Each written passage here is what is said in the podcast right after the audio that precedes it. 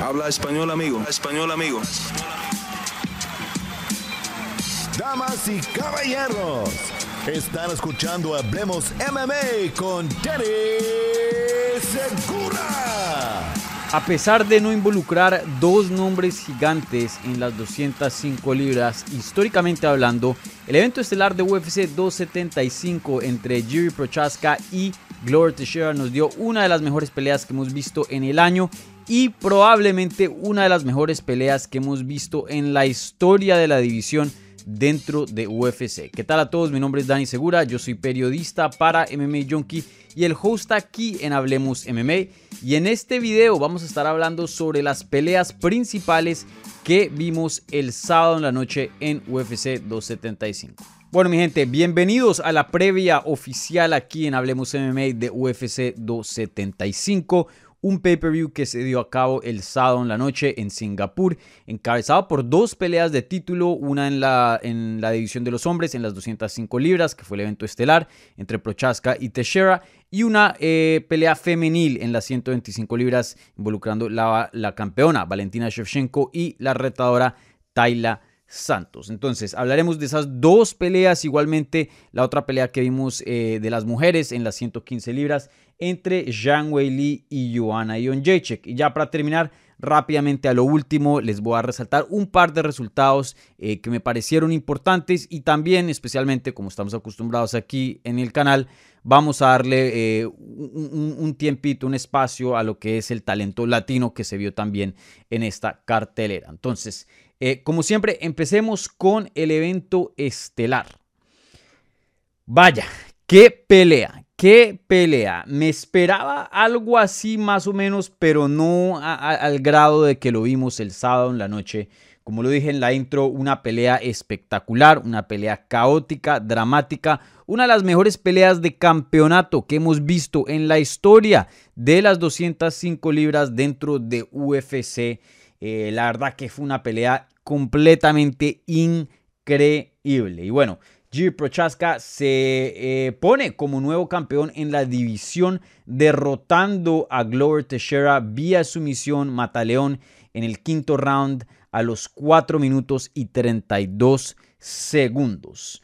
Eh, no me esperaba este resultado, creo que muy pocos se lo esperaban. Eh, de, pronto una decisión era también inesperado. Yo creo que lo más probable entrando al combate, la gente estaba pensando Gloria Teixeira vía Grand Pound o sumisión Oye Prochaska vía knockout. De pronto, decisión era algo relativamente improbable y aún más improbable ver a Jiri Prochaska derrotar al brasilero vía sumisión. Entonces, un resultado em, un poco sorprendente, ¿no? Bastante sorprendente. Yo creo que, como dije, muy pocas personas se esperaban. Y bueno, eh, hablemos del combate en sí. Y luego ya hablamos de, de lo que el resultado significa para los dos peleadores y lo que puede seguir para los dos peleadores en el futuro. Entonces, rápidamente hablamos de, del combate, ¿no? Una pelea que eh, nos eh, estaba bien competitiva. Yo veía a Glover Teixeira ganando, pero uno nunca sabe, uno nunca sabe especialmente porque Jiri Prochaska también tuvo momentos donde ocasionó muchísimo daño en el campeón y sabemos que daño pues es una prioridad o la prioridad en el criterio de juzgar una pelea acorde de las reglas para juzgar las peleas que los jueces tienen en, en mano para para rendir sus puntajes, ¿no? Entonces, una pelea muy, muy cerrada, pero ya vimos, y aquí voy a poner eh, la cartelera oficial de los jueces, eh, vimos que Gloria Teixeira efectivamente iba ganando el combate, ganó el primer round, que me parece un round claro, un round donde Jiri Prochaska también tuvo bastante daño y, se lució bien en lo que fue de pie, pero me parece que un round muy cómodo de juzgar para Glover Teixeira. Prácticamente lo que vimos en ese primer asalto fue que eh, Prochaska era el peleador más rápido, se los había dicho yo. En esta, déjenme hago un paréntesis bien rápido. En esta, en este pay-per-view, sí que anoté con todo sí que anoté con todo. Anoté no solo, eh, bueno, no con el ganador en el evento estelar, pero sí con el pronóstico y más o menos con lo que pensé que iba a pasar de acuerdo a la información que teníamos previo al evento, ¿no? Y, bueno, se los había dicho, muchas personas decían, eh, Prochaska le va a pasar por encima a Gloria Teixeira, le va a pasar por encima a Gloria Teixeira. Y ese obviamente no fue el caso. Y esto exactamente fue donde lo que voy a explicar ahora fue exactamente lo que veía Glover Teixeira, haciendo el combate y eso fue lo que lo puso eh, en ventaja por varios rounds antes de la finalización, obviamente. Entonces, bueno, eh, cierro paréntesis. Entrando en el primer round, vimos obviamente, como había mencionado, que Jerry Prochaska no necesariamente era el mejor striker, pero sí era el striker más veloz, más explosivo, con el mejor movimiento. Glover Teixeira tiene una técnica fenomenal y un poder en sus manos. El problema es que tiene 42 años de edad, los reflejos se le han disminuido, igualmente con la velocidad. Entonces, pueda que sea igual o hasta mejor que Jerry Prochaska de pie, pero esa velocidad eh, en cuanto al striking pues hace una diferencia gigante. Entonces, eh, vimos que Jiri Prochaska pues tenía esa ventaja de pie. Eh, sin duda le estaba ganando Glover Teixeira de pie, pero Glover Teixeira obviamente recurre a lo que esperábamos, que es el grappling, el control por encima y el ground and pound. Derriba a Jiri Prochaska en ese primer asalto y le ocasiona bastante daño con ground and pound. Lo pone en posiciones muy, muy complicadas y lo empieza a fatigar. El segundo round prácticamente lo mismo, vemos eh, Prochaska lucirse de pie, tener sus momentos, pero eh, lo más grande, lo más importante de ese round, eh, lo más significativo, perdón, fue el control, los takedowns, la presión y el ground and pound que Teixeira le pone a Jiri Prochaska. Creo que si no estoy mal, en el segundo salto es que eh, Glover Teixeira casi a lo último, ya terminando, conecta con un codazo que le abre una cortada pero feísima a Jiri Prochaska, que si no fuera por el Cutman en la esquina, eh, de pronto hubieran eh, parado ese, ese combate, pero pudo eh, cerrar o, curar a lo mejor posible en ese momento esa cortada para que no fuera un problema a futuro. El tercer round yo sí se lo di a Prochaska, vimos a Glover Teixeira tener éxito nuevamente, em, nuevamente de pie, perdón, en el suelo, pero aquí vimos un poco más de batalla de Jiri Prochaska, que pudo reversar varias posiciones, que pudo quedar encima en varias posiciones y hasta intentar someter en algún punto con una eh, llave de, triángulo de, brazo eh, a, a, Glover Teixeira. Obviamente no lo consigue, pero de todas maneras vimos un, un Jiri Prochaska que por fin le empezaba a contestar de una manera mucho más grande a el campeón en el suelo. Y obviamente añades eso más el daño que hizo de pie. Ese round es un round fácil para Gio Prochaska. Aunque Glover Teixeira lo haya terminado por encima pegándole ground and pound, no era lo suficiente para rescatar lo que ya había perdido en minutos anteriores en el asalto. Entonces, eh, todos los jueces estuvieron de acuerdo en los primeros dos asaltos, se los dieron a Glover Teixeira 10-9. El tercero, dos de los jueces se lo dieron a Jiri Prochaska 10-9 y uno 10-8 a favor de Jiri Prochaska. El cuarto, eh, este sí estuvo reñido, vimos un poco de todo. Pero para mí me pareció que Glover Teixeira vuelve y lo gana nuevamente. Eh, los jueces oficialmente, dos le dieron 10-9 a Glover Teixeira. Uno solo le, dieron, le dio un 10-9 eh, en favor a Prochaska. Pero sin duda un round muy muy competitivo donde los dos se dieron leña. Me pareció que Glover Teixeira tuvo el más daño especialmente en el suelo. Inclusive de pie ya Glover Teixeira estaban pensando alcanzar. Eso es algo chistoso que me pareció el combate. No chistoso pero interesante. Vimos los roles reversarse un poco. Al principio Glover Teixeira, obviamente, teniendo éxito como se esperaba en la lucha, en el ground and pound, en el suelo, Jiri Prochaska de pie. Y mientras subían los rounds, cada vez se volvía más parejo y los roles se invertían un poco. Jiri Prochaska de la nada empezó a tener éxito en el suelo con takedowns, con ground and pound, con sumisiones o, o, por, lo menos eh, intentando sumisiones.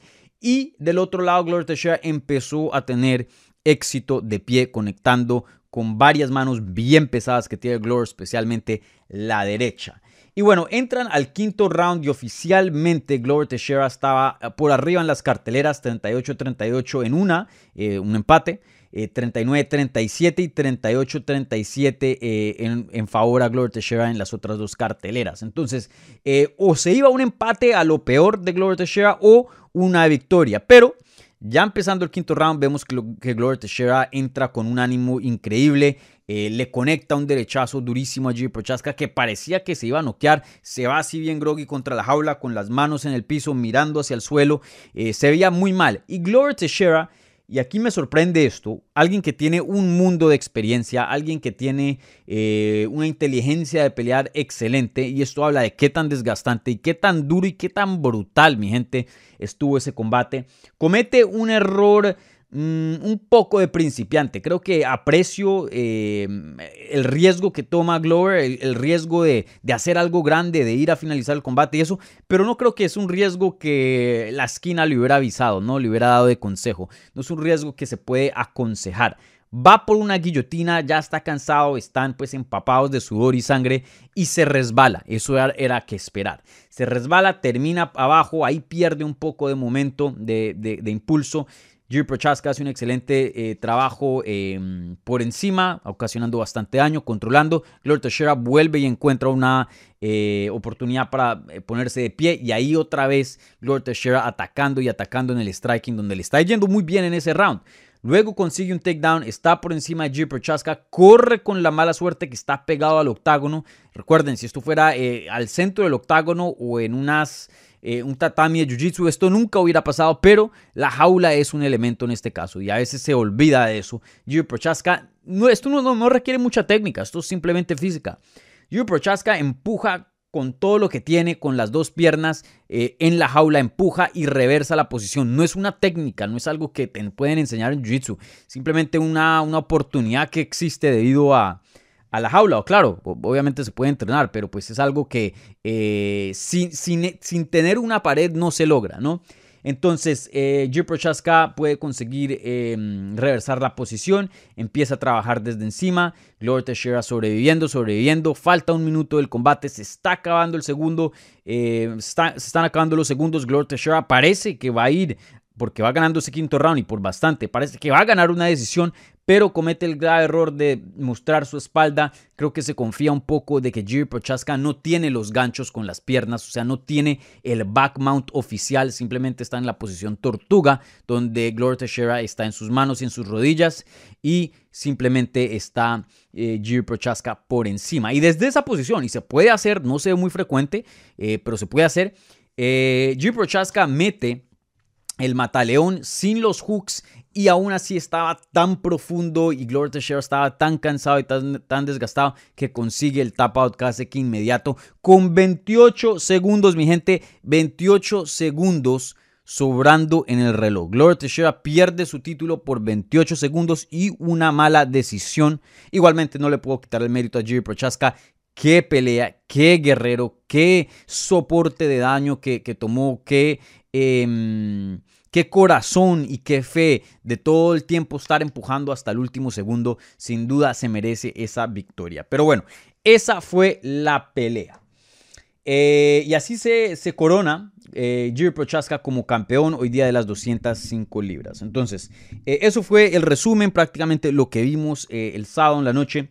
Y ahora pues entremos a ver qué es lo que significa esta victoria para los dos peleadores y qué puede seguir para estos dos guerreros. Entonces, em, aquí empecemos con Gloria Teixeira, el campeón que perdió el cinturón. Aquí esto era una pelea muy importante. Creo que, em, y espero que no, pero en, años ya cuando esté retirado o, bueno, no, tiene que ser en, mucho tiempo, ¿no? Porque ya con 42 años de edad, quién sabe si Gloria regrese o no, pero eh, esta va a ser un punto, un punto de su carrera que él yo creo que va a tener un poco de remordimiento, un poco de, o sea, va a tener un poco de, de, pena, va a tener un poco de, men, si hubiera podido hacer algo diferente, men, si no hubiera ido por esa guillotina, men, si hubiera eh, defendido el cuello un poco más temprano, hubiera sido un poquito más conservador. Porque la verdad que estuvo a 28 segundos de defender su título con 42 años de edad, de seguir con el campeón, con, con el con el cinturón. Eh, no solo de eso, pero formar ya un legado. O sea, yo creo que esta pelea, no solo em, defender el título por primera vez, pero meterte, enfrentarte con un eh, peleador tan joven, tan peligroso, y luego cómo vimos el, el, combate desarrollarse, o sea, el performance, el desempeño, más la victoria, eso hubiera sido algo pero enorme para Gloria Teixeira. Pero bueno, así sucedieron las cosas. Vamos a ver eh, qué le sigue. Él después en las redes sociales pidió una revancha, inmediatamente, literalmente como una hora después. Eh, él no habló con los medios, obviamente una pelea muy desgastante. Los dos peleadores se fueron directamente al hospital y no hablaron con los periodistas que estaban ahí presentes en Singapur. Pero lo único que se escuchó de Glover fue, hey, revancha, Jerry, revancha. Y a mucha gente le quedó gustando eso. ¿Por qué? Porque fue una pelea muy cerrada, porque fue una de las mejores peleas de campeonato en las 205 libras que hemos visto en la historia de esa división eh, dentro de UFC. Una de las mejores peleas fácil de este año. Y, bueno, creo que Glover Teixeira se ganó mucho respeto porque por, mí ya lo tenía, pero había gente que lo subestimaba. Entró como no favorito eh, a este combate. Eh, y bueno, vamos a ver qué le sigue. Vamos a ver si UFC decide hacer eh, una revancha entre estos dos. Creo que pues eh, sería una revancha que se vendería fácil, pero a la misma vez creo que UFC ya quiere pasar la página. Sabe que Glover Teixeira con 42 años de edad no tiene mucho tiempo en su carrera, por más de que se haya visto excelente y quiera seguir peleando. Y, pues en ver, invertir eh, lo que es este, mm, recursos de, de, marketing, recursos de promocionar, eh, etcétera, todo eso, a un peleador que de pronto no va a estar mucho tiempo más dentro de la compañía, creo que UFC prefiere que Jiri Prochaska se, se, se, cemente como campeón y vaya y busque otros contrincantes, ya que Glover Teixeira pues eh, comprobó de que por lo menos en cuatro rounds fue el mejor peleador, ¿no? Entonces ahí veremos, ahí veremos. Ahí es cuando la parte de, deporte no se ve tanto en este deporte de las artes marciales mixtas y los deportes de combate. Ese es un deporte slash negocio, ¿no? Eh, no es un deporte como el fútbol, ¿no? Si ganas estos puntos, pase lo que pasa. Si ganas los puntos, eh, pasas a, primera o, te relegan o pasas a, Champions, a Europa League, exactamente, eh, etcétera, etcétera. No es algo ya definido, es algo que hay muchas decisiones y mucha política. Entonces vamos a ver qué pasa ahí. Sin duda, no me molestaría una revancha para nada, pero sí sé que la pelea entre Anthony Smith y Ankalaev, que creo que está supuesta a pasar bien pronto, eh, los dos vienen de unas rachas increíbles y creo que el que gane de ese combate se merece, se merece una pelea. Va a pasar el 30 de julio en el próximo pay-per-view de UFC 2, perdón, en, dos pay-per-views porque el siguiente es 76. En UFC 277, el 30 de julio, vamos a ver esa pelea. Creo que el ganador de ahí se merece una pelea de título. Vamos a ver si UFC va con el ganador de, esa pelea o le dan la revancha, revancha inmediata a Glory Teixeira. Sin duda. Eh, una pelea increíble, pero toca decirlo y ser honestos. Glover, por mérito en cuanto a prestigio, no es que se merezca mucho o tenga mucho caso para una revancha, fuera de que fue una pelea increíble y muy cerrada. Eh, a veces vemos a Anderson Silva que defendió el título 12 veces, lo pierde, brother, ya 12 peleas como campeón, Pase lo que pase, si te hayan noqueado en el primer round, toma tu revancha inmediata. Yo sé Aldo, hay varios que han sido bien dominantes. Glover, pues esta apenas era su primera defensa de título, entonces eso sí lo, lo perjudica un poco. Si ya hubiera tenido 5 o 6 defensas, eh, creo que de pronto tiene más caso para decir, hey, no, espérese un momentico, contendiente número uno, aguántate, yo sigo. Eh, pero veremos, veremos. Sin duda, como dije, una pelea espectacular, un gran desempeño de Glover Teixeira. Creo que todo el mundo se quita el sombrero a ambos peleadores. Y bueno, para Jiri Prochaska, eh, vamos a ver qué le sigue. Como dije, esa revancha con Glover Teixeira es una posibilidad. Yo creo que él también eh, quisiera pasar la página. No sé, yo sé que él es un animal, pero no sé qué tantas personas quieran visitar otra vez una pelea tan dura, tan violenta, tan brutal, tan desgastante al cuerpo. Eh, yo sé que el perdedor obviamente tiene muchas razones por qué volver a hacer esa pelea, pero el ganador, Jiri Prochaska, puede decir, hey, yo ya lo finalicé, o sea, ¿qué más tengo que hacer? Otra finalización, supongamos, supongamos que vaya y termine a Glover en el primer asalto, rápido, en la revancha.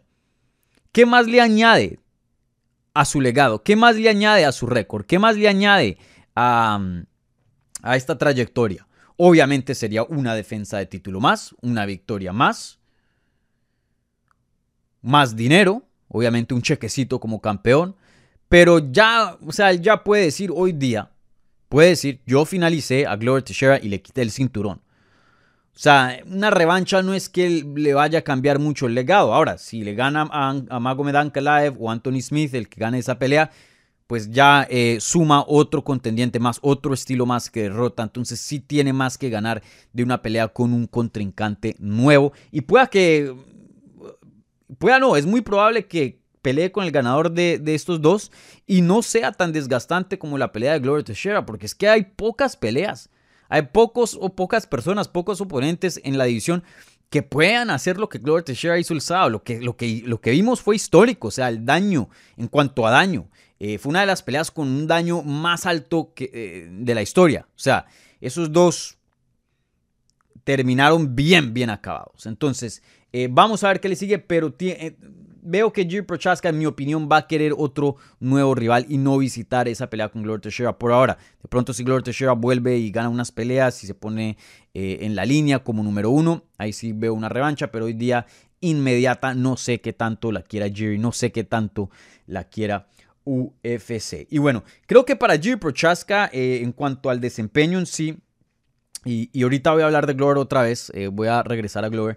Para Jiri Prochaska creo que em, esta victoria obviamente es fenomenal, pero es un poco alarmante. Y lo digo porque es un peleador joven con 29 años de edad, si no estoy mal, y un peleador que históricamente toma mucho, mucho, pero mucho daño. Y claro, él tiene el aguante la quijada, es joven, eh, no lo han noqueado, ¿no? La última vez que lo noquearon fue King Molawao en el 2015, imagínense. Esa fue su última derrota. Eh, sin duda, pues está en unas facultades tremendas. Pero sabemos que el daño, tarde que temprano, pasa sus recibos. Pasa sus recibos. Entonces, bien, te volviste campeón, nos diste una pelea espectacular. Pero, brother, creo que es alarmante ver este esta tendencia de su estilo, que ya lo hemos visto en peleas anteriores, y decir esto no es sostenible. O por lo menos por un largo tiempo. Decir que Jiri Prochaska va a acercarse al récord de John Jones, no sé, y va a defender el título 10 veces.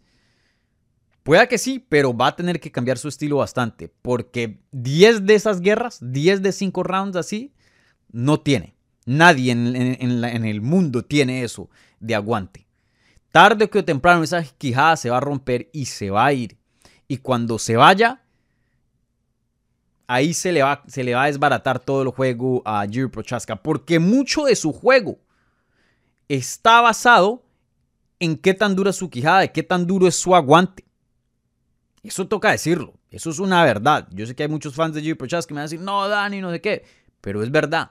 Esto no es sostenible no, nos podemos olvidar que venía de una pelea de, la noche contra Dominic Reyes, donde también dio paliza. O sea, tengo que ser bien claro, él también está dando paliza, pero también está tomando.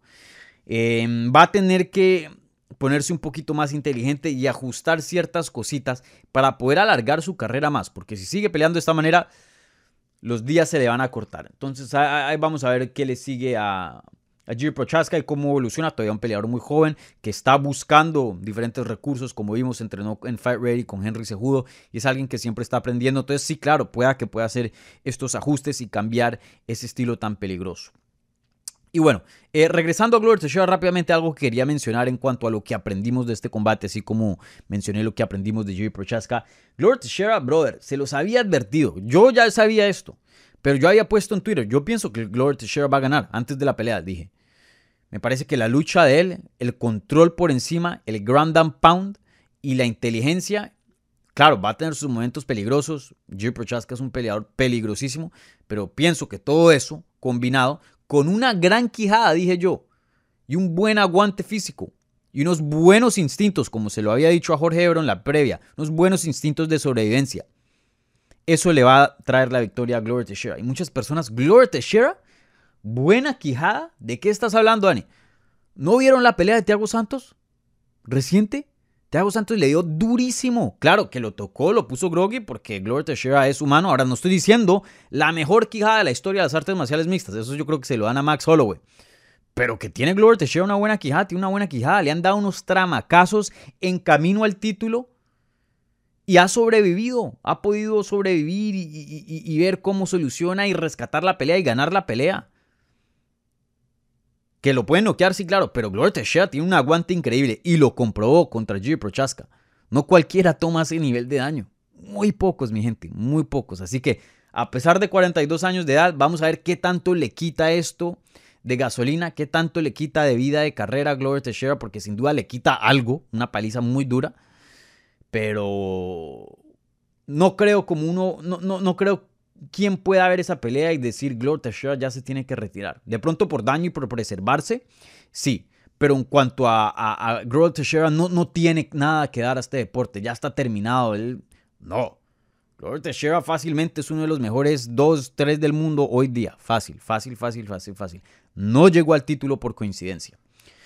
Pero bueno, eh, entonces con eso terminamos aquí el resumen del evento estelar. Esos son mis, mis eh, pensamientos, mi análisis así de primerazas del evento, una pelea espectacular, espectacular. Si tienes más, preguntas sobre esto, esperen al miércoles al programa de Hablemos Live, ahí eh, contestaré todas las preguntas que tengan si quieren que elabore algo más sobre este combate.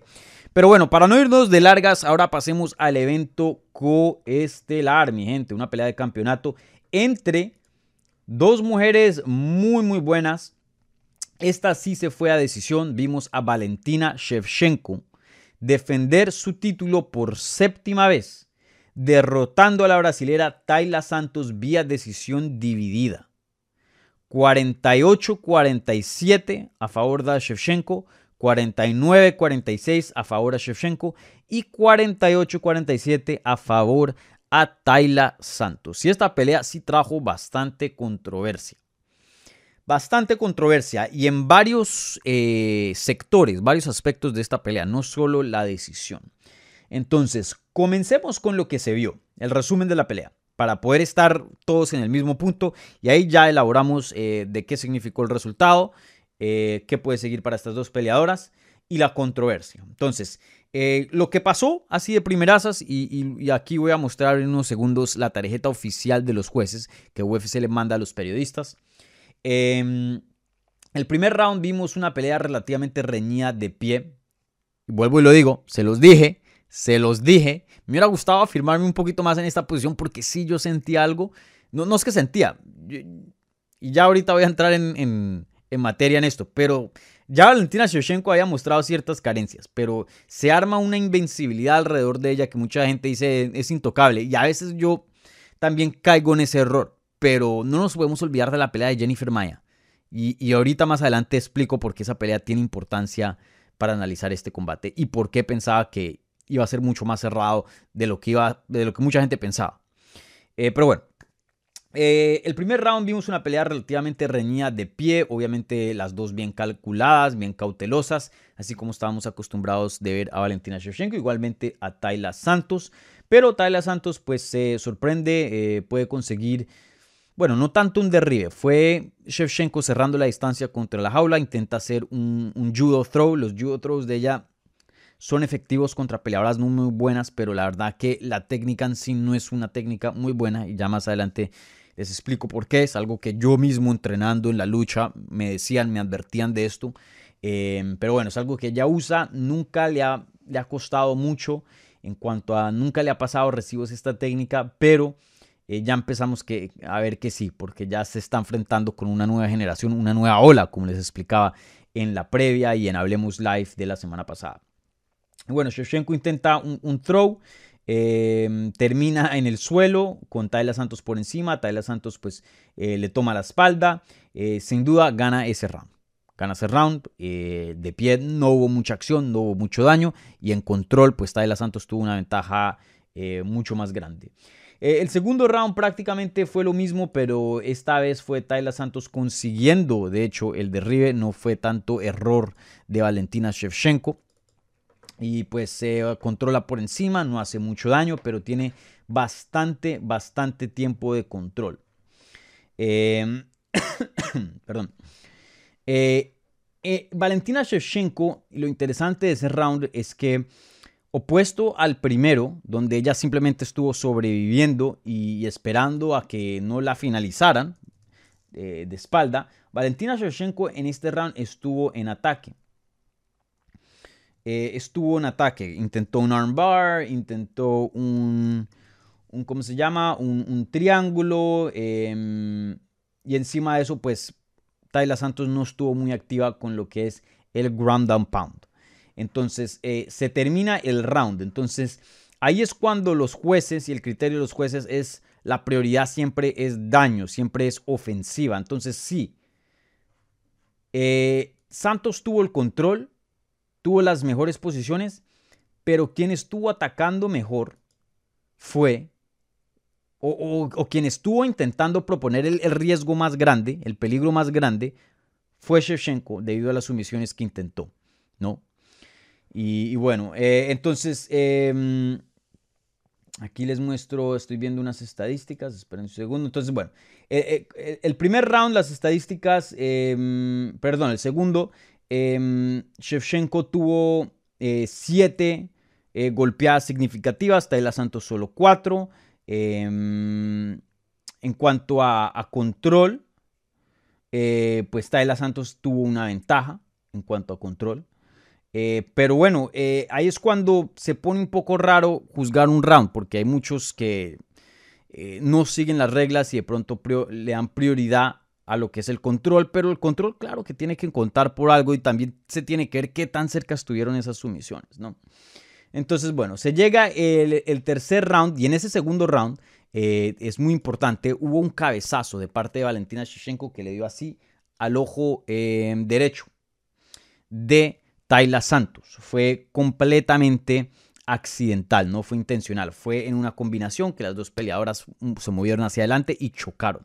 Desafortunadamente para Tayla Santos, ella fue la que tuvo el daño más grande porque Valentina Shevchenko le dio con la frente, entonces todo bien con ella, pero Tayla Santos sí se le hinchó el ojo y sí se veía que le dolía mucho. Ya después del combate, el manager de ella le confirmó a nosotros en MMA Junkie que se rompió el hueso orbital del lado derecho. Por eso se vio la hinchazón. Apenas yo vi la hinchazón, eso fue lo primero que yo pensé.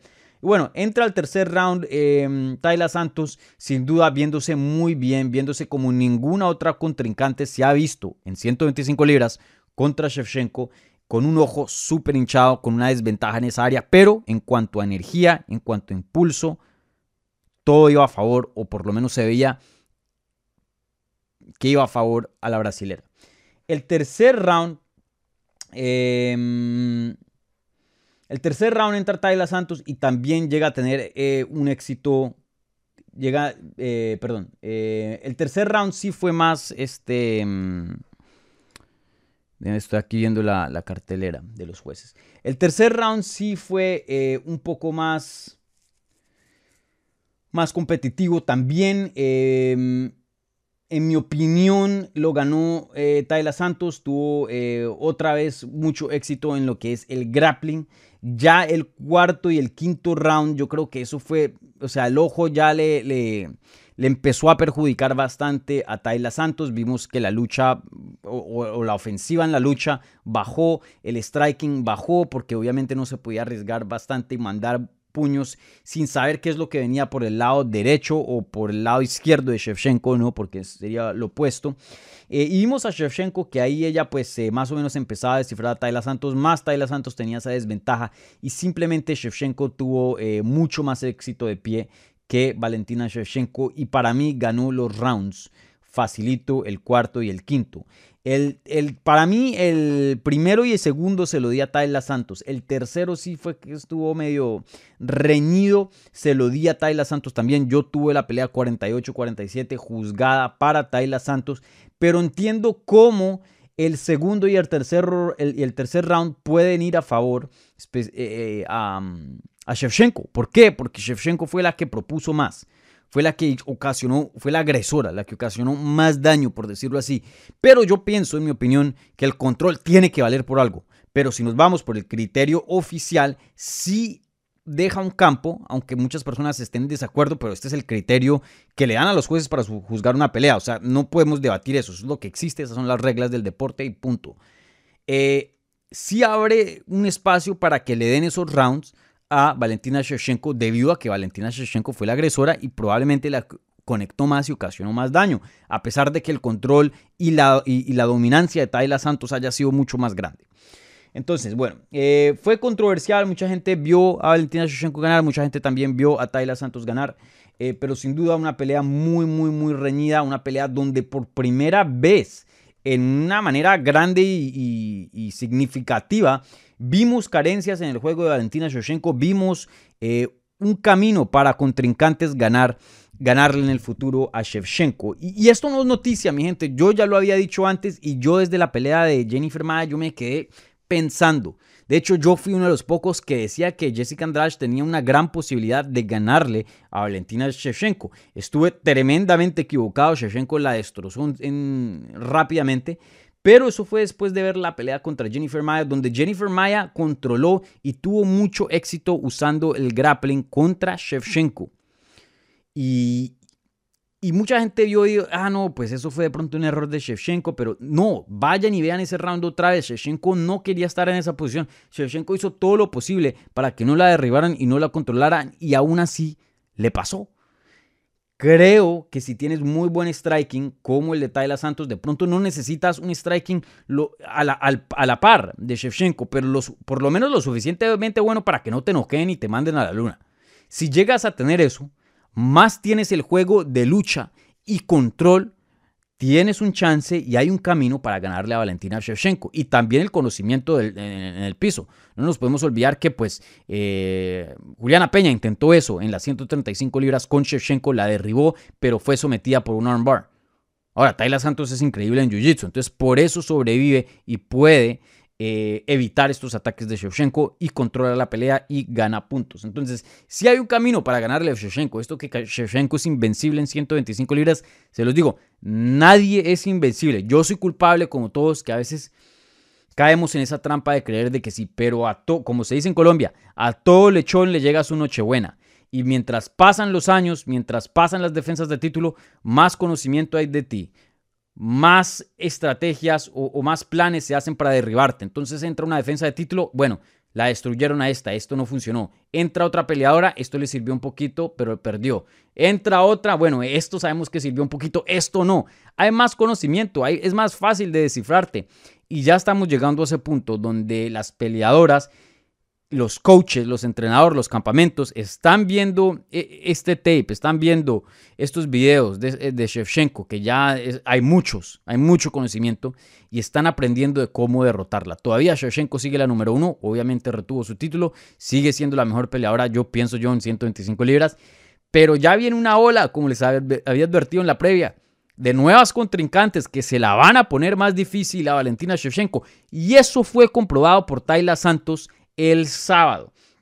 Entonces, veremos qué se hace. Tayla Santos va en camino a Brasil. Se va a hacer una cirugía. Va a estar un buen tiempo afuera eh, por eh, la quebrada de, hueso de, orbital.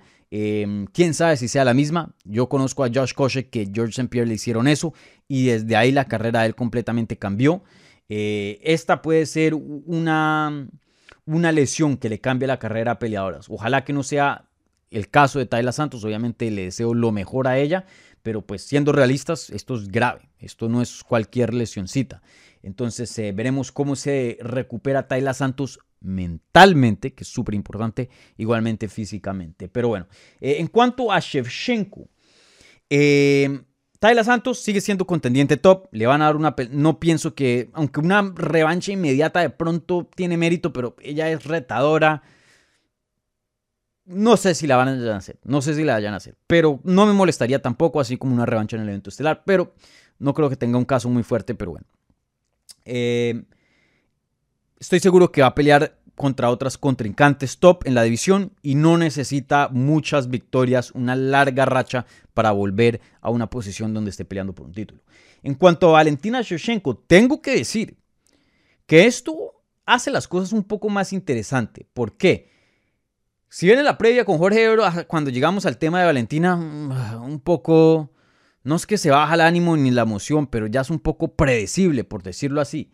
Esto añade un, un, sazón impredecible a la categoría que uno ya empieza a decir, hoy, ¿quién más puede hacer eso? Se acercó Tayla Santos. Y eso que con el, con el cabezazo en el ojo que se había roto el, el hueso orbital, si eso no hubiera pasado, de pronto vemos a Tayla Santos ganar ese combate. Porque la veía yo con dolor y, oye, me quito el sombrero y respeto a Tayla Santos por pelear dos rounds con un, con un hueso orbital roto, quebrado, contra una striker fenomenal. Porque ni siquiera, ni siquiera le, daban un puño y ella nada más estaba moviendo y se notaba que hacía, se notaba que estaba en dolor. Así que pueda que si eso no hubiera pasado, ese accidente, Tayla Santos hubiera ganado el combate. Entonces hay dos controversias ahí. Eso la decisión. Igualmente con el doctor. Tayla Santos dijo después del combate que veía dos Shevchenko, que, que, ese ojo estaba terrible. Y el doctor le dijo, ¿puedes ver? Y ella dijo, sí, bueno, sigue peleando. Por más de que queramos ver un combate, por más de que queramos y Tayla Santos, por más de que em, estaba cerca de derrotar a Valentina Shevchenko, la salud es prioridad en todo. De pronto es, eh, aquí no le pasó nada grave a Tayla Santos, pero con algo roto y si le hubieran dado una patada ahí bien dura, pudo haber agravado eso, pudo haber perdido un ojo, quién sabe. Entonces, a eso sí fue controversia. Ese combate, por más de que Tayla Santos eh, tenía algo bueno ahí, probablemente se tuvo que haber detenido, porque no estaba en condiciones para pelear. Ojalá que nada grave pase, no creo, ya hubiéramos eh, sabido algo, pero, pero estaba el chance ahí, ¿no? Pero bueno, eh, para Valentina Shevchenko, pues se pone interesante la cosa y creo que pierde un poquito de poder para sus deseos de pelear en 135 libras. Porque si hubiera sido invencible y hubiera derrotado a Tayla Santos en segundos con facilidad, uno dice, chao, vete de aquí. Ya no tienes nada que ver en 125 libras. ¿Quién te va a ganar? Nadie. Ve y busca otro cinturón, doble, doble no, champ champ, doble estatus de campeona. Ve, ve y, y, con un reto más duro porque aquí nadie te da la talla. Pero ese no fue el caso. Fue una pelea controversial que muchos piensan que Tayla Santos ganó. Entonces aquí, esto yo creo que pierde un poquito de aire.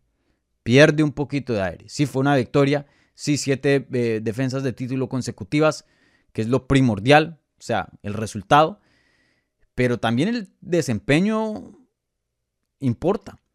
Y aquí, viendo esto, uno dice, bueno, Juliana Peña, por más de que Shevchenko ya tenga una victoria, pues Juliana Peña ya ha evolucionado y ha mejorado mucho también. Entonces se pone la cosa un poco más reñida. Y también uno se pone a ver a otras contrincantes de 125 y uno dice, espérate un momento. Entonces veremos, veremos qué le sigue a Shevchenko. Sin duda, si ella quiere subir a 135, en mi opinión, ya ha hecho lo suficiente. Siete defensas consecutivas, la mayoría, la gran mayoría siendo muy, pero muy dominante. Eh, pueda que el viaje a Singapur, pueda que muchas cosas le hayan afectado y pueda que no haya estado al 100%, pueda, pueda, pero no creo. Creo que ya estas carencias, Jennifer Maya había expuesto un poquito eso y Tayla Santos creo que vio ese round y mucho de su game plan fue basado en eso. Pero bueno, eh, veremos qué le sigue a Shevchenko. Sin duda, como les dije, eh, si se quedan 125 no me molesta para nada. Se está poniendo interesante la cosa, en mi opinión, después de haber visto esto. Eh, si decide subir a 135 y si UFC le da permiso, también no tengo ningún problema, por más de que este desempeño no haya sido el mejor. ¿Por qué? Porque o sea, ya, ya tiene la calificación, ya tiene el mérito, ya, ya tiene las siete defensas. Em, y, bueno, también em, en 135 pues hay peleas mucho más grandes, toca decirlo así, que en 125. Por más de que una pelea con Alexa Grasso por el lado latino sea gigante, eh, sea muy interesante, igual con la francesa eh, Manon Fiorot. Eh, pues una pelea de doble campeona, campeona contra campeona, si sea contra Amanda Nunes o Juliana Peña, dependiendo quién gane ahorita en, agosto, eh, pues obviamente va a ser mucho más grande. Obviamente va a ser mucho más grande. Entonces, ahí veremos qué le sigue a Valentina Shevchenko, pero sin duda, mi gente, se está poniendo muy interesante las cosas en 125 libras de las mujeres. Bueno, ahora pasando a las 115 libras, y yo sé que estoy aquí alargándome un poco, pero esta cartelera nos dio muchas historias, muchos ángulos de qué hablar, entonces mis disculpas, mi gente. Eh, pero hablando de esta pelea, no una, pelea de título, pero probablemente como hablaba con Jorge Ebro en la previa, eh, justamente se podría decir que la pelea más esperada de, de la cartelera. ¿No? Tenemos que tener en cuenta que pues eh, entrando al evento Shevchenko contra Talia Santos, para la, mayor, la gran mayoría, si no toda la gente, iba a ser una pelea, otra defensa más de Shevchenko. G. Prochaska contra Gloria Teixeira, pues no se sabía mucho que esperar, pero no se esperaba lo que se vio el sábado en la noche. Y Zhang Weili y Joanna Jędrzejczyk pues tenía un antecedente histórico, literalmente la mejor pelea en la historia de las mujeres en las artes marciales mixtas, no solo UFC, no solo 115. Estamos hablando de todo el deporte. Esa fue la mejor pelea, punto. Y bueno, eh, en esa pelea sí vimos un resultado no controversial. Jan Whaley derrota por segunda vez a Joanna Jędrzejczyk vía knockout. Un spinning backfist. Un knockout espectacular Probablemente por ahora el knockout del año, dependiendo a quién le pregunten. Molly McMahon también tuvo un excelente knockout, pero em, el nivel de oposición que se enfrentó aquí Jean Welly pues fue mucho más alto. Creo que eso importa en cuanto a, elegir estas cosas. Eh, y bueno, fue un knockout que se dio a cabo en el segundo round a los 2 minutos y 28 segundos. Y bueno, eh, ya más adelante vamos a entrar sobre el retiro de Joanna Jędrzejczyk, simplemente mencionar eso un poquito, si quiero hacer un video separado en esto porque creo que ella se merece eh, un análisis más profundo y, me, gustaría darle sus respetos a su carrera eh, en un video separado. Pero bueno, vaya knockout de Zhang Weili. Eh, se esperaba esto, esto era lo que yo me imaginaba. como les había dicho yo en la previa, pensaba que Jean Weili iba a ganar, de pronto no de esta forma, pero sí veía una pelea menos competitiva que la primera, ya que la primera Jean Weili pues eh, era una peleadora muy muy buena, pero no tenía muchas herramientas en la lucha. Vemos que ha estado trabajando ya como por un año más o menos con Henry Cejudo en Arizona. Henry Cejudo pues un medalla de oro eh, olímpico eh, en la lucha y vimos que pues eh, no solo va y entrena, porque hay muchas personas que van y entrenan y, se exponen al conocimiento, pero a la hora de pelear no lo usan o, no aprenden. Jean Weili vimos luchar a Rose Namajunas y vimos que ha estado mejorando mucho en lo que es la lucha. Entonces, ese primer round con Joanny Onyeche fue espectacular cuando las dos estaban de pie, muy reñido, igualito a la primera pelea, muy, muy reñido. Joanny Onyeche conectando eh, de una manera hermosa, igualmente Zhang Weili, pero cuando Zhang Weili ya recurría a la lucha, por más de que Joanna Jacek tiene un derribo excelente em, y unos scrambles muy buenos en el piso, Zhang Weili simplemente era mejor. Simplemente era mejor, eh, era más potente, podía conseguir los derribes, conseguía posiciones dominantes y estaba dándole un ground and pound durísimo a Joanna Jacek. Luego, eh, Separan ya al último round. Joanna Jędrzejczyk termina con una combinación muy buena, pero ese primer round lo gana Zhang Weili facilito. Ya entrando al segundo, pues se ve una pelea de pie eh, bien reñida, pero cuando Zhang Weili recurre a la lucha, pues ahí se le ve una ventaja, ¿no? Y eso pues también ayuda a que su striking mejore, porque entonces ya John Jacek se tiene que preocupar de los derribes y a veces cuando se pone mucha atención en los derribes, en defender los derribes, eso le quita atención al striking y eso hace que el striking del oponente, en este caso Zhang Weili, fluya un poco más. Entonces, em, bueno, eh, y en el transcurso de eso, Joanna Jacek pues le entra con una combinación relativamente agresiva. Creo que eh, fue, ella intenta hacer un counter y termina ella la que le hacen el counter. John Weili hace un, sidekick de, lo que, de los que estamos acostumbrados de ver. Entonces termina una posición como hacia el lado. Entonces Joanna Jędrzejczyk intenta cerrar la distancia y ahí es cuando ella manda em, el hombro que está más cerca a John lo, manda hacia adentro y da la giratoria y le da con el spinning back fist. Eh, no en la quijada, fue como, como en la oreja. Y eso mandó a Joanna Jacek así como, como un tronco, cara primero a, lo que es el tatami, a lo que es el suelo. Y, si un knockout súper limpio, no requirió grand and pound, no requirió golpes extra para forzar al referee de tener ese, ese combate. Entonces es un resultado muy, muy limpio. Y bueno, después de eso, Joanna Jędrzejczyk anuncia su retiro del deporte, va a cumplir 35 años de edad, dice que quiere ser mamá, que se quiere eh, dedicar a, negocios, ya lleva 20 años peleando, recuerden, eh, sí, apenas 10 años como profesional en las artes marciales mixtas, pero ya lleva una carrera muy larga en lo que era el Muay Thai, ¿no? Ella ya tenía, em, ¿cuántas peleas? Ella ya tenía, ya les digo, em, más de 31 peleas. Eh, entonces ya lleva otros nueve años en, lo que es eh, competencias profesionales de, de. Entonces en total casi unos 20 años, eh, más de la mitad de su vida, ya quiere cambiar la, la, página como atleta, 35 años de edad, sigue siendo muy buena, una de las mejores de 15 libras, pero sí no creo que haya perdido tanto un paso, no creo que haya tenido un bajón muy largo, creo que más o menos Joanna Jędrzejczyk sigue siendo Joanna Jędrzejczyk. Lo que pasó y, lo que mm, terminó eh, el reinado de ella fue que el nivel de la división subió. Em, entonces simplemente la alcanzó y eso es lo que pasa por lo general la mayoría de veces que los campeones pierden su título. No es que tienen bajones, aunque a veces pasa, sino que la división los alcanza.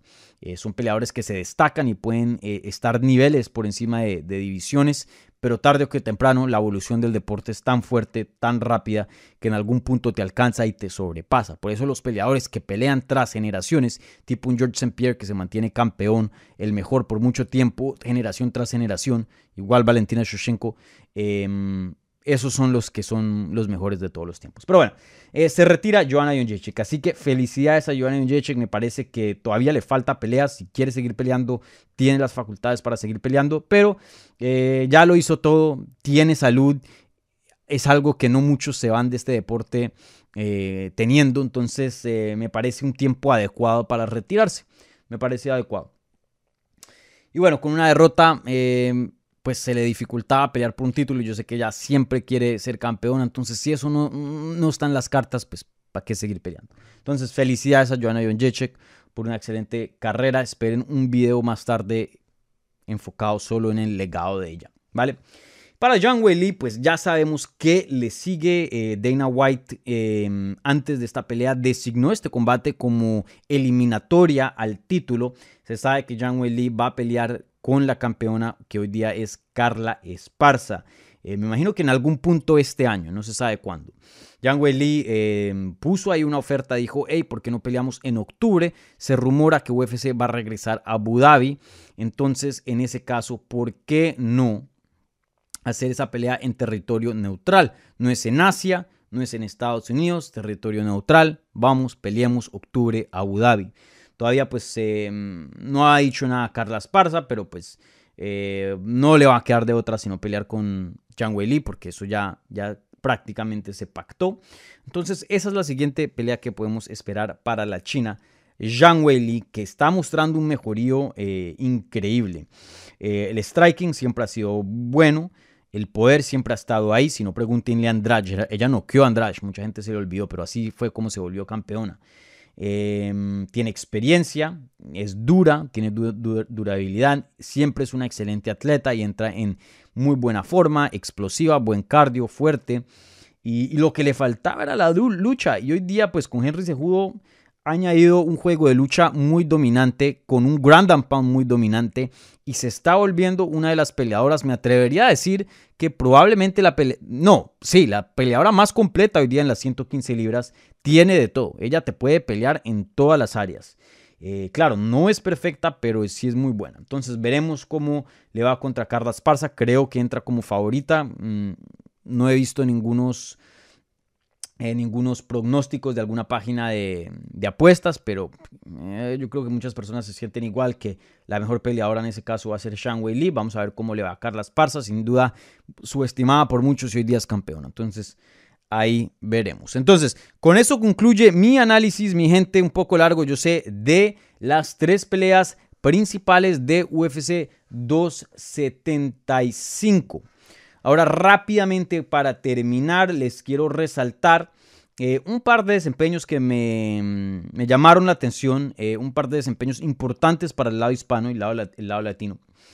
Eh, bueno, antes de eso les quiero recordar, hubiera dicho yo esto de primerazas porque es parte de la información general de la cartelera, pero los bonos de la noche que son 50 mil dólares que le dan a tres bueno, dan tres bonos. Pelea de la noche, que son a dos peleadores, y dos bonos de desempeño de la noche. Hicieron una excepción en este caso. Dieron pelea de la noche, pero también le dieron eh, bonos de 50 mil dólares por desempeño de la noche a todos los que finalizaron. Entonces, todos los que consiguieron finalizaciones se llevaron 50 mil dólares de más. Y bueno, eh, rápidamente unos desempeños que me llamaron la atención em, antes de que entrara Joanne Jacek y John Whaley al octágono. Peleó Jake Matthews contra André eh, Fialio, un portugués muy bueno con mucho poder. Jake Matthews, un peleador que por mucho tiempo tenía mucha promesa porque entró a UFC jovencitico. Imagínense, hoy día apenas tiene 25, 27 años de edad, pero ha estado peleando dentro de UFC en el 2000, desde el 2014. Entonces ya, ya va para 10 años, imagínense, entró a, UFC cuando tenía como 19. Y, tuvo muy buenas victorias, em, ganó sus dos primeros combates, eh, sometiendo a Danshon Johnson, a Wagner Rocha, que es un jiu-jitsu excelente, pierde contra James Big, gana otros dos, tenía mucha promesa. Pero después de ahí empezó a, tener derrotas. Y eran más las victorias que las derrotas, pero las derrotas eran derrotas claves, porque ganaba varias, peleas, le daban un paso hacia adelante, ok, ya, ya estás listo para un paso.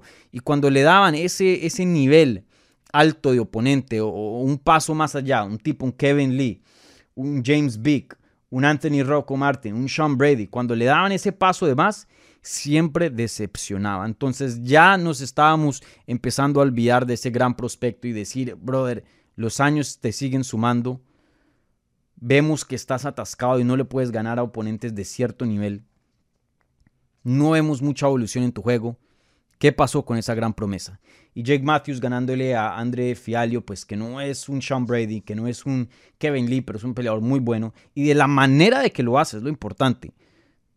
Creo que estamos viendo por fin el potencial, o por lo menos Jake Matthews, romper e, e, e, eso que ese, eso que lo estaba frenando y estar alcanzando un nivel nuevo a su juego. Eso espero, porque sin duda es un peleador que tiene mucho que ofrecer y hoy día se vio muy bien. Pueda que Jake Matthews, eh, esta sea la pelea donde, como se diría en inglés, turns the corner, cuando da, da la vuelta a la esquina y más o menos concuerda con la edad. Chito Vera, 28.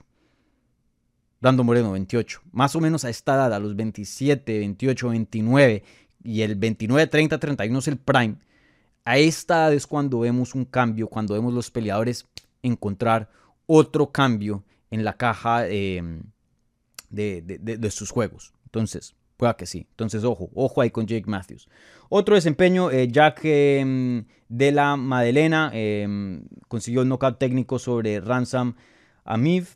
Ramazan Amif, eh, un knockout espectacular. Jack de la Madelena es un prospecto bueno. Mucha gente piensa que va para grandes cosas y se vio muy bien. Entonces, ojo con él. Y bueno, pasando eh, al lado hispano, en, las preliminares vimos dos victorias para dos peleadoras eh, hispanas. a Silvana Gómez Juárez derrotar a Lian Na vía knockout en el primer round, un knockout que fue un derechazo pero espectacular y luego una combinación eh, para terminar ahí la secuencia, un knockout espectacular, Silvana Gómez Juárez se lució muy muy bien, la verdad que necesitaba esta pelea, no tenía ninguna victoria dentro de UFC, dos derrotas consecutivas contra Lupita Godínez, Vanessa Demopoulos, eh, pues ya con 37 años de edad, había hecho historia como la primera argentina dentro de UFC, pero no había conseguido una victoria. Esta victoria no solo es la primera argentina en llegar a UFC, pero la primera mujer argentina en conseguir una victoria dentro de UFC. Entonces, una victoria histórica para Silvana Gómez Juárez. Felicidades, un gran desempeño, sin duda salvó su carrera de UFC y creo creo no, eh, podemos esperar más peleas de la malvada dentro de UFC y, ojalá que siga ganando para dejar esa mala racha atrás y, poder posicionar su, carrera un poco más certera, un poco más a, salvo, ¿no? Pero sin duda, gran, gran victoria de Silvana Gómez Juárez. Y otra peleadora que también hizo historia para, para su propio país, Jocelyn Edwards, la panameña, que se había convertido en la primera mujer panameña en competir en UFC, también la primera en ganar un combate dentro de UFC. Ella había ganado su debut en corto aviso en enero del 2021 ganándole a Wu Yanan vía decisión. Luego toma una pelea de corto aviso, creo que a la, dos, a la semana o dos semanas contra Carol Rosa, pierde vía decisión. Luego regresa en octubre del año pasado, esto sí con un campamento completo, pierde contra Jessica Rose Clark y luego se enfrentaba hoy día contra Ramona Pascual en 145 libras, no 135. Esta fue una categoría de más. Y pues este... Mm, la, la, panameña aquí, Jocelyn Edwards, pues no estaba en una posición tan difícil como Silvana Juárez, ya que pues tenía una victoria. Em, pero de todas maneras, dos derrotas consecutivas, uno nunca sabe qué puede significar eso dentro de UFC. De pronto, tres serían chao pero eh, consigue una victoria, una decisión, eh, le gana a Ramona Pascual, una pelea muy, muy competitiva, donde hubo unos momentos que parecía que le iban a finalizar porque le habían conectado con unos golpes al estómago durísimo que le habían dejado sin aire, pero la panameña se puede recuperar y rescata la pelea consiguiendo una victoria vía decisión. Así que eh, felicidades, los latinos les, fue muy bien, ¿no? Y si contamos a Valentina Shoshenko como una adoptiva peruana, eh, pues 3 eh, y 0 les fueron em, los hispanos. Bueno, mi gente, con eso termino el resumen de UFC 275. Por favor, si les gustó este video, denle un like. Igualmente, suscríbanse si son nuevos, bienvenidos.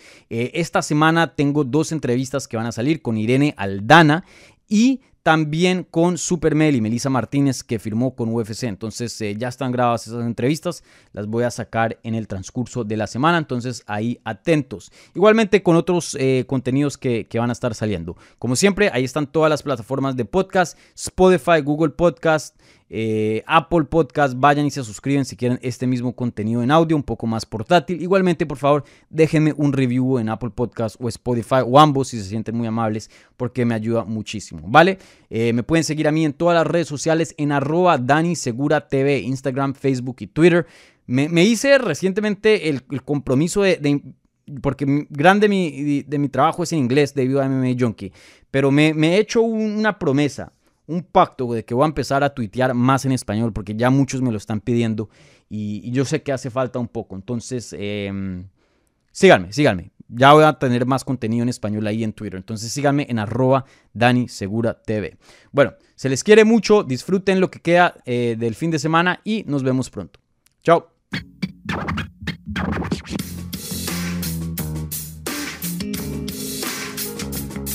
Gracias por escuchar Hablemos MMA. Si les gustó el show, los invitamos a que se suscriban en su plataforma favorita de podcast para recibir episodios semanales. También déjanos tu review o cualquier comentario. Pueden seguir Hablemos MMA en Twitter, Instagram y Facebook en arroba Hablemos MMA. Y me pueden seguir a mí en arroba Dani Segura TV. Hablamos la próxima semana.